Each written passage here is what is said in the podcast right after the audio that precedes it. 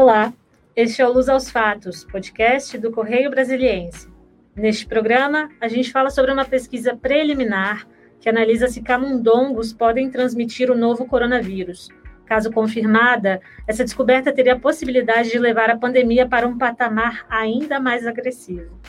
Quem detalha esse estudo para a gente é a professora Kelly Magalhães, da Universidade de Brasília, pesquisadora e doutora em Biologia Celular e Molecular, pós-doutora pela Universidade de Harvard e coordenadora do Laboratório de Imunologia e Inflamação da UNB.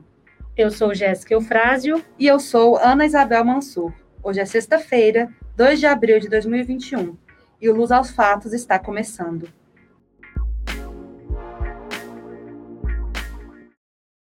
Professora Kelly, seja bem-vinda ao podcast. E, bom, há essa pesquisa internacional em andamento que avalia a possibilidade de camundongos serem transmissores de novas cepas do coronavírus. Trata-se de um estudo preliminar, né, e que ainda depende de aprovação da comunidade científica.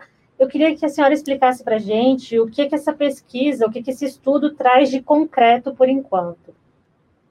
Boa tarde, Jéssica e Ana. É, obrigada mais uma vez pelo convite.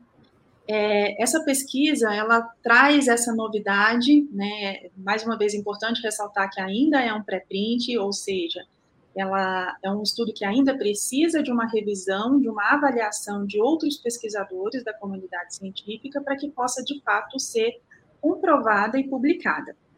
É, o estudo traz um dado muito importante, que é mostrar que camundongos de laboratório podem se infectar pelas novas variantes do SARS-CoV-2, diferentemente do SARS-CoV-2 inicial, né, do início da pandemia, que não era capaz de infectar camundongos. Uhum. Certo, professora, e esse processo de, de infecção de, de camundongos de ratos poderia ser uma coisa parecida com o que a gente teve com a peste bubônica? É, então, qual, como é que acontece a infecção né, do, do, do, vírus nas células humanas? Então, o vírus, ele para entrar dentro de uma célula e se multiplicar lá dentro, ele vai utilizar de um mecanismo para a gente fazer um paralelo parecido com chave e fechadura. Então, as nossas células têm uma fechadura, que é chamado de um receptor AC2, e os camundongos têm a chave, que é uma proteína chamada spike. Então, como ele se liga, né? Como é que ele faz para infectar as células normalmente? Então ele pega a sua chave, né, que é a spike, a sua chave, e se liga na nossa fechadura, que é o receptor AC2. Ao se ligar, ele vai conseguir entrar na célula e lá dentro ele vai se reproduzir, se multiplicar muito. E com isso ele vai se proliferar, ou seja, aumentar em número e quantidade e infectar outras células e assim causar doença. Então, é assim que acontece o processo de infecção e multiplicação nas células humanas. Nos camundongos, não possuem, né, de, de forma geral, os camundongos não possuem essa, essa fechadura, que é o receptor AC2. Então, na literatura, nas pesquisas, o que se sabe, o que se conhecia até então, é que o vírus inicial do SARS-CoV-2 não consegue infectar camundongos, porque os camundongos não têm essa fechadura lá nas, como receptor das suas células. Então, eles não se infectavam. Com esse estudo, mostrou-se que sim, que as novas cepas, né, e eu estou falando das cepas da África do Sul, B1-351, e da cepa brasileira chamada de P1, então, ou seja, as duas novas cepas do SARS-CoV-2, diferentemente do vírus inicial da pandemia, essas duas novas cepas conseguem sim infectar as células dos camundongos sem utilizar esse sistema chave-fechadura. Ou seja, esse, esses dois novos vírus estão utilizando outras formas de entrada na célula que a gente ainda desconhece. Então, isso realmente é um, um, fato importante, precisa da atenção da comunidade científica, porque ele traz grandes desdobramentos e consequências, impactos epidemiológicos e sanitários tornando assim a, a, o impacto da, da Covid-19 ainda mais grave. E o então, que, que essa. Desculpa te interromper, mas eu, eu queria que a senhora explicasse um pouquinho, por favor, como, o que, que essa descoberta pode implicar na prática para a pandemia, de consequências graves, como, como a senhora falou. E, e o que, que, é né, que eu estou chamando de impacto grande epidemiológico e sanitário? Então, vamos entender. É, foi perguntado se a gente pode considerar isso semelhante à peste bubônica, né? Então, o, vamos fazer um paralelo para a gente entender aqui o impacto dessa descoberta. Isso nos traz a possibilidade, o estudo nos mostra que existe uma possibilidade de agora que as novas cepas do, do, do SARS-CoV-2 possam infectar camundongos e ratos na natureza.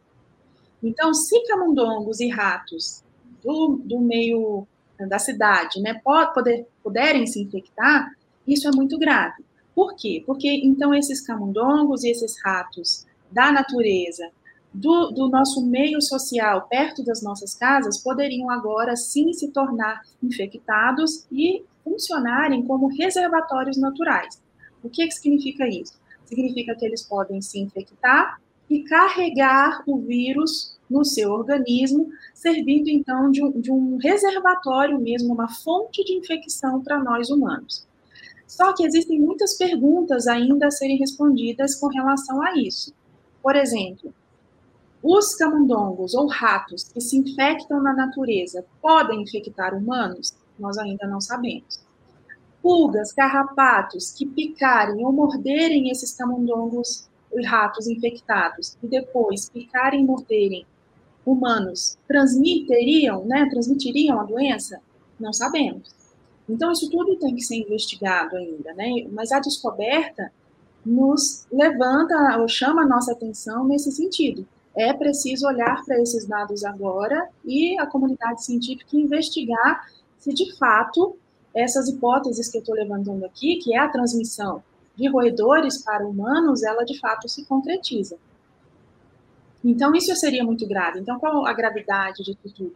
Que nós, humanos, começaríamos a conviver né, com reservatórios naturais, porque a, a, presença de camundongos e ratos é extremamente abundante no meio social. Né? Se a gente pensar para analisar aqui onde as nossas casas, apartamentos, onde a gente vive, a gente vai estar fazendo contato direto com esses animais. Então, a pandemia poderia se tornar muito mais grave, muito mais alarmante do que ela já é hoje. Certo, professora, esse pré-print ele foi publicado no final de março agora, né? Isso. Quanto tempo leva até o restante da comunidade científica avaliar a publicação uhum. definitiva? É, como é que é esse processo, o tempo de, de duração?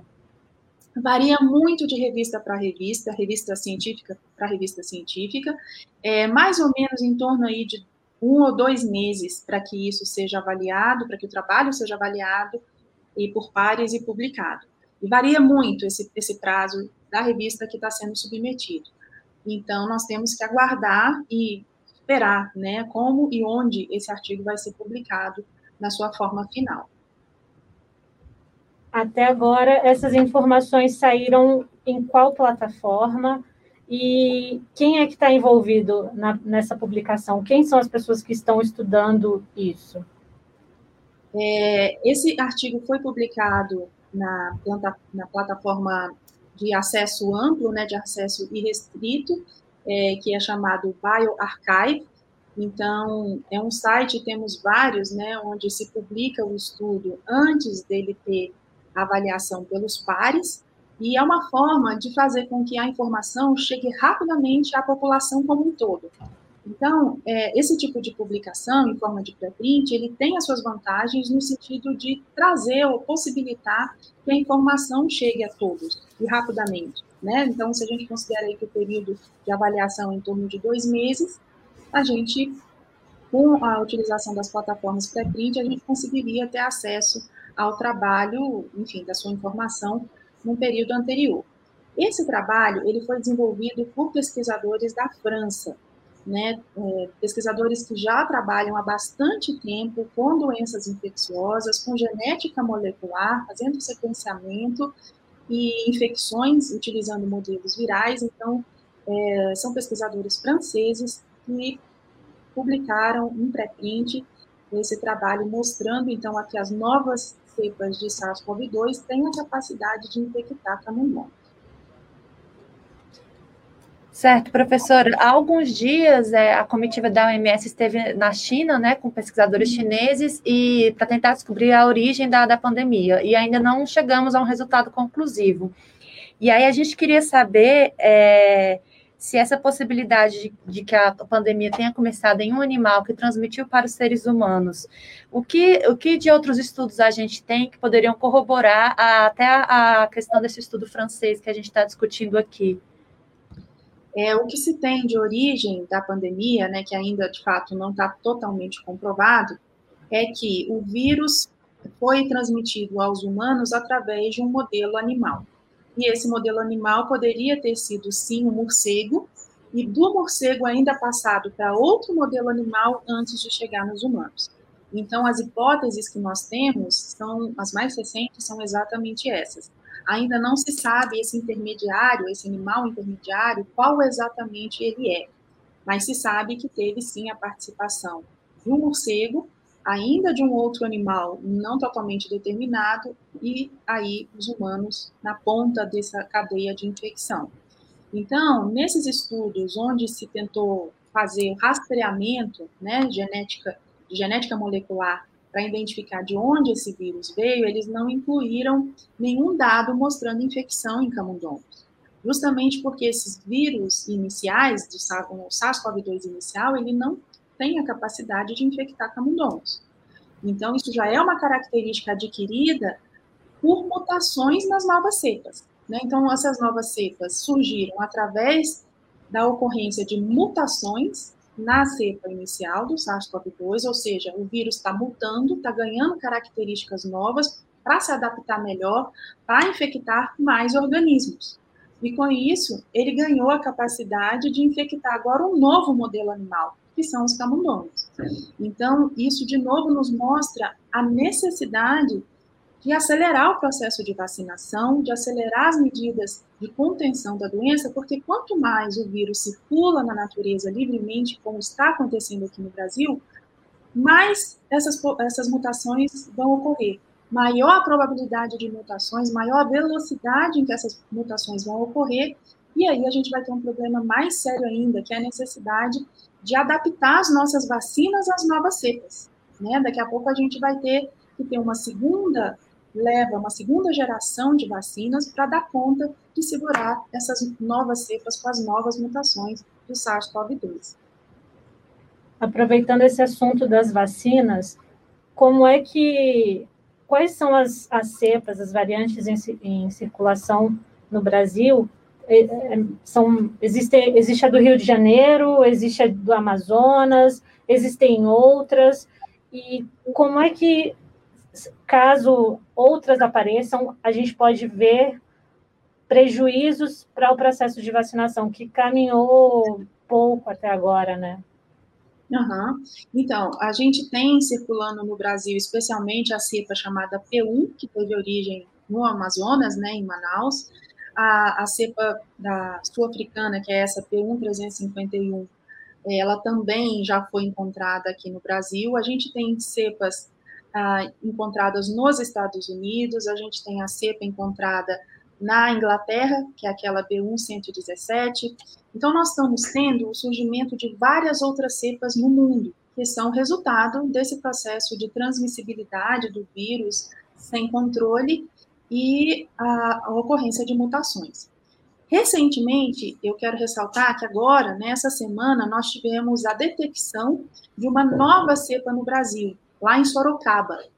Então, Sorocaba agora é, teve um caso de uma mulher de cerca de 34 anos que teve, uh, teve o seu o vírus detectado no seu organismo, foi sequenciado esse vírus e se detectou que é uma nova cepa, uma nova cepa diferente de todas essas que eu acabei de mencionar aqui.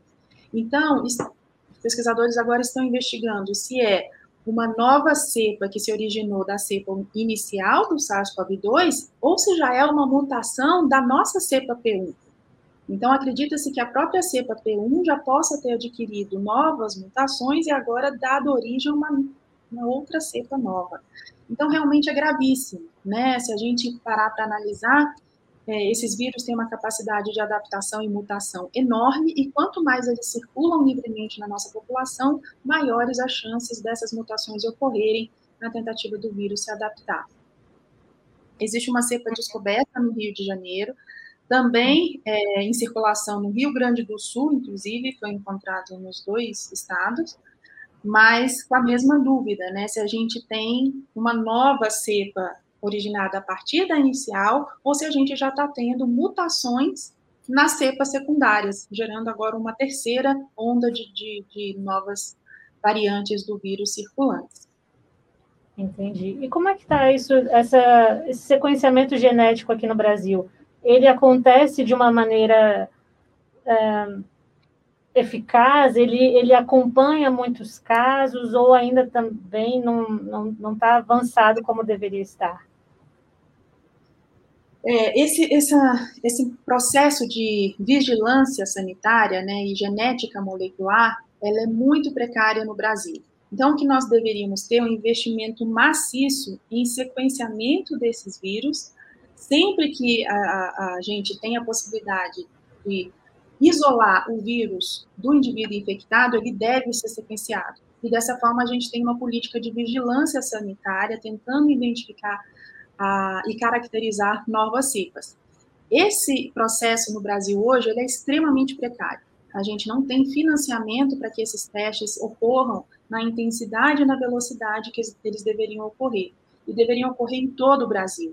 Né? Então, a gente tem poucos grupos hoje sequenciando é, vírus e estudando genética molecular, identificação de mutações nesses vírus. Então, por exemplo, essa nova cepa de Sorocaba, ela foi descoberta porque alguém, né, naquele determinado momento, conseguiu isolar o vírus dessa, dessa mulher e foi fazer o sequenciamento. Então, se percebeu que ele tem uma semelhança, o vírus de Sorocaba tem uma semelhança com, a vírus, com o vírus da, da África do Sul, o P1351, mas é diferente, ele já tem mutações novas. Então, será que é um vírus novo, é uma terceira variante? Isso tudo só foi descoberto porque a gente, naquele determinado momento, teve um grupo que fez esse sequenciamento, mas a gente não tem isso no Brasil como um todo. Então, infelizmente, a gente pode estar tendo a circulação de várias variantes e, e não estamos sabendo. A gente pode ter a circulação e ocorrência de novas variantes, né, novas mutações, e a gente nem está sabendo. Então, infelizmente, a gente não tem uma política como a, a, que ocorre hoje nos Estados Unidos, que ocorre hoje na Inglaterra, onde amostras virais são isoladas dos pacientes e são sequenciadas, e são analisadas por sequenciamento. Isso não ocorre no Brasil de forma rotineira. E é uma pena e é gravíssimo, porque com isso nós estamos falhando na identificação de novas variantes e, portanto, falhando na, na contenção dessas variantes dentro do país. Professora, ainda nesse assunto das variantes, essa pesquisa francesa, ela estudou a variante brasileira, P1, e a sul-africana, que é a P1 351. E aí, Isso. talvez, elas possam infectar os camundongos, né? Tá para ser provado. Então, é, tem a possibilidade de outras variantes também serem capazes de, de infectar esses camundongos, e se isso também, e se for comprovado que outras variantes, além dessas duas, podem infectar, se isso quer dizer que quanto mais variantes, é mais grave ou se não tem nada a ver essa questão da, da gravidade com a questão da quantidade das variantes? Então, a gente pode ter sim é, uma maior possibilidade de novas variantes estarem infectando novos animais, né? Porque as novas variantes elas são resultado de mutações que vão ocorrendo nesses vírus na tentativa de permitir com que esse vírus se adapte melhor no ambiente em que ele está. Então, as novas mutações podem sim permitir que o vírus agora infecte indivíduos, animais, organismos que antes ele não infectava, que é o caso desse artigo né, do grupo francês. Ah, com relação à gravidade, que é a sua pergunta, a gente também ainda não sabe. Né? Então, essas novas variantes, todas elas, o que elas trazem de novidade é que elas são muito mais infecciosas, ou seja, elas permitem que o vírus seja transmitido muito mais intensamente mais rapidamente entre as pessoas do que o vírus inicial. Mas até então, o que se sabe é que essas novas variantes, elas não causam maior mortalidade. Então, por enquanto, né, a gente tem que sempre ressaltar isso, por enquanto é isso que se sabe. não são cepas mais mortais, mas são cepas que são muito mais infecciosas. Elas conseguem se transmitir e se alastrar muito mais. Então, se a gente considerar que são que esses vírus adquiriram a capacidade de se alastrar muito mais rapidamente, de infectar muito mais uh, outros organismos, isso significa dizer também que nós estamos aumentando a probabilidade dele ter novas mutações. E com isso, sim, aumenta a probabilidade de daqui para frente a gente ter a, a, o surgimento de cepas que vão ser, sim, mais mortais. E aí é muito mais grave. Além disso, a gente também pode ter o surgimento de novas cepas que possam estar fugindo da nossa resposta imunológica desencadeada pelas vacinas. Então, o que as vacinas fazem é induzir uma resposta imunológica protetora nos, nos indivíduos. Mas com o surgimento de novas cepas, as cepas estão exatamente tentando se adaptar e fugir, né, escapar da nossa resposta imunológica protetora. Então, a gente tem que conter a transmissão do vírus na população de forma objetiva e rápida como a nossa principal tarefa de conter, conter o vírus, porque senão a gente vai ter problema com a resposta das vacinas, a gente vai ter problema com o surgimento de novas variantes que podem sim aí ser mais mortais. E entre as ações, aproveitando isso que a senhora falou de é, monitorar os casos, né, vacinar também, que outras ações podem ser tomadas para evitar um agravamento é, da pandemia, um agravamento ainda maior, né? Porque nós já vivemos uma situação muito grave. E o que, que poderia ser feito também, caso as informações dessa pesquisa sejam confirmadas pela, pela comunidade científica? Bom, acho que é, o primeiro ponto aqui é a gente estimular e ressaltar a necessidade de uma vacinação rápida e em massa. Né? O principal ponto é termos a nossa população inteiramente vacinada, todos os grupos, independente da idade, independente da comorbidade ou não, ter sido vacinada dentro do Brasil. Então, esse é o principal ponto. Nosso ritmo de vacinação é extremamente lento, é, está aquém do previsto, e a gente precisa de uma vacinação intensa, rápida e massiva da população. Sem a vacinação, a gente não vai conseguir conter o vírus e a transmissão do vírus. Em segundo lugar, é muito importante ressaltar que as medidas de distanciamento social são extremamente essenciais para que a gente consiga conter a transmissão do vírus. Então, tanto o distanciamento social, o uso de máscaras, o uso de álcool em gel, álcool líquido o tempo inteiro, né, nas superfícies, e o lockdown são as ferramentas que hoje nós temos disponíveis para conter a transmissão do vírus. Então, é o que os outros países no mundo têm feito, né, têm se estimulado massivamente o uso de máscaras, mesmo para as pessoas vacinadas. Então, é importante também ressaltar que o uso de máscara, o distanciamento social, ele deve permanecer mesmo após a vacinação, porque a vacinação não impede a infecção das pessoas. A vacinação vai impedir com que essa pessoa agrave, que essa pessoa morra, tenha agravamento, que a sua doença fique grave, precise de, de, internação, ventilação mecânica, UTI. Então, é isso que as vacinas vão impedir, né? Como a gente já sabe que acontece em outras doenças. Mas ela não, não necessariamente impede infecção. Então, sim, nós temos que utilizar máscaras, utilizar álcool, fazer o distanciamento social e, em certas cidades, sim, fazer o lockdown, porque é o que tem mostrado resultado em outros países, mostrado resultados bem-sucedidos, e é o que segura a transmissão do vírus. Então, nós estamos hoje no Brasil com várias cidades já em sinal vermelho de alerta, onde a taxa de transmissão do vírus está acima de 1,3, e isso é muito importante. Né? E o que a gente tem de ferramentas hoje para conter o vírus? São essas, são essas ferramentas vacinação, distanciamento social, uso de máscara 100% do tempo, uso de álcool e a ocorrência de lockdown um incentivo para que as pessoas fiquem em casa, incentivo financeiro, incentivo uh, informacional, informar as pessoas da necessidade delas ficarem em casa. Professor, e caso esse reservatório natural é, for comprovado, tem um jeito da gente conviver minimamente de uma maneira saudável é, com esse reservatório, assim, que não afete tanto a saúde das pessoas? É, então, a gente vai realmente ter que esperar o resultado, né, se de fato vai ser comprovado também a infecção de ratos, né, nesse sentido. Até então, a pesquisa ela só utilizou dois tipos de camundongos utilizados em laboratório. Então, as perguntas que ficam é, são essas, né, ratos também são infectados? É, secundariamente, a gente precisa entender se esses camundongos, esses ratos infectados vão ser capazes de transmitir a doença para nós humanos, seja através do próprio contato nosso com esse rato, com esse camundongo, ou seja através da picada de insetos. Né? A gente pode ter aí é, insetos transmitindo, né, pulgas transmitindo a doença do camundongo do rato para o humano. Então, e vários outros organismos nesse sentido. Então, a gente precisa entender isso primeiro. Se de fato isso ocorrer, a gente vai ter que ter novas políticas é, de prevenção e proteção de nós humanos com relação à Covid-19, agora com a presença de ratos e camundongos funcionando como reservatórios naturais. Mas eu acho que para responder essa sua pergunta, primeiramente a gente precisa de estudos demonstrando se de fato esses ratos e camundongos conseguiriam transmitir a doença para nós humanos. Eu acho que esse é o principal ponto.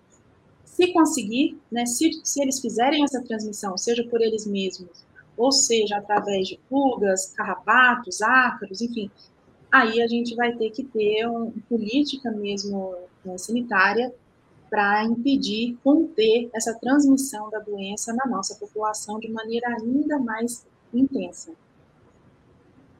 Professora, duas perguntas para a gente encerrar, porque nosso tempo, infelizmente, está acabando.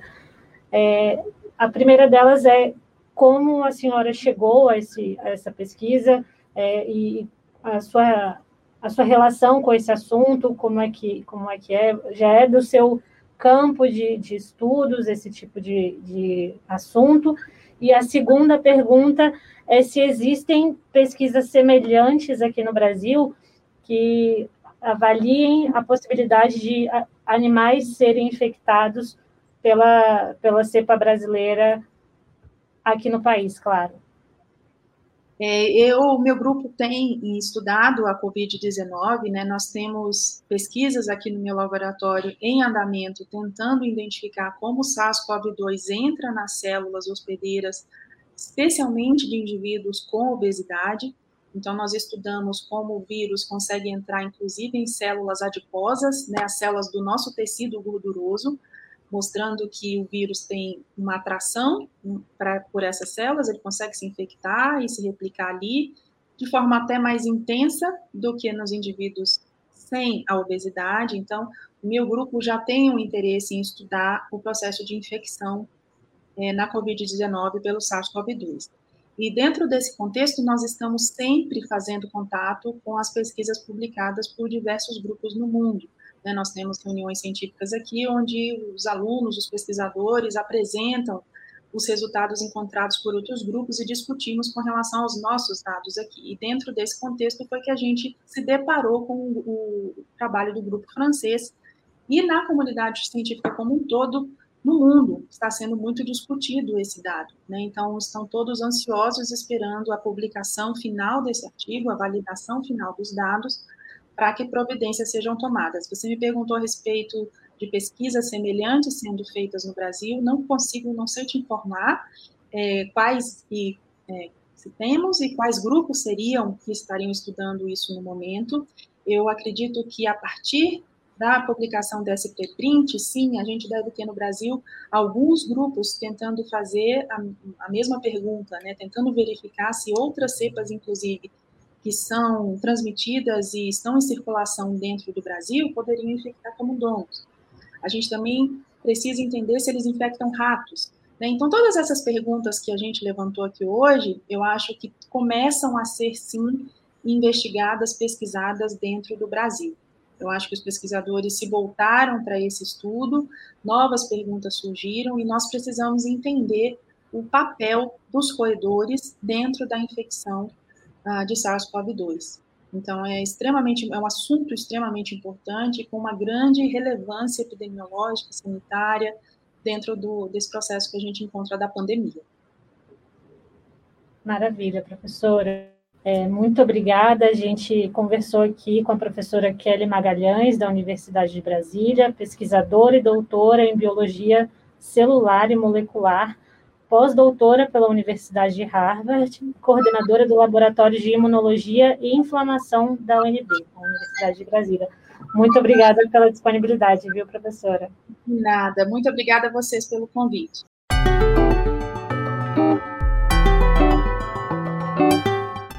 E agora, vamos para o giro da semana.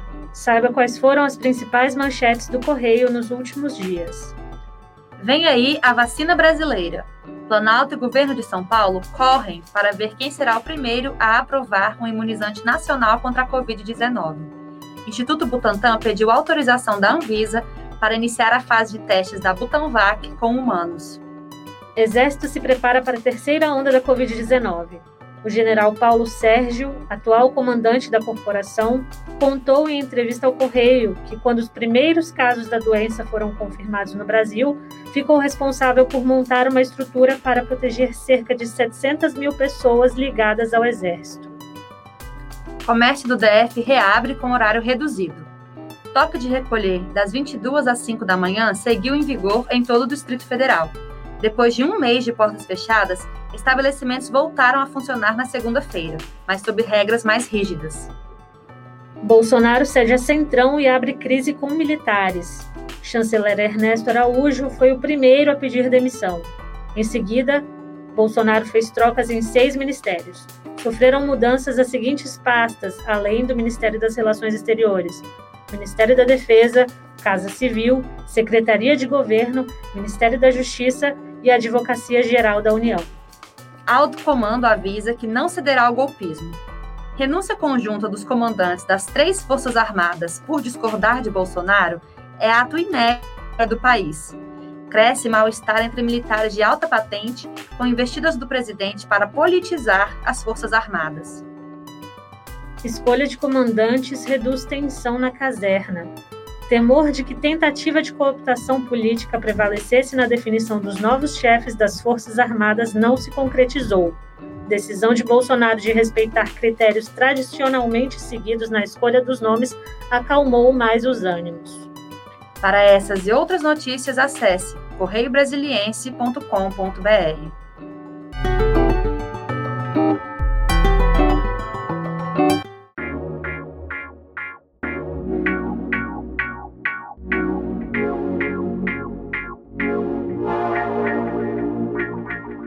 Este foi o Luz aos Fatos, podcast semanal do Correio Brasiliense com um resumo dos principais acontecimentos da semana. Obrigada pela audiência e até a próxima.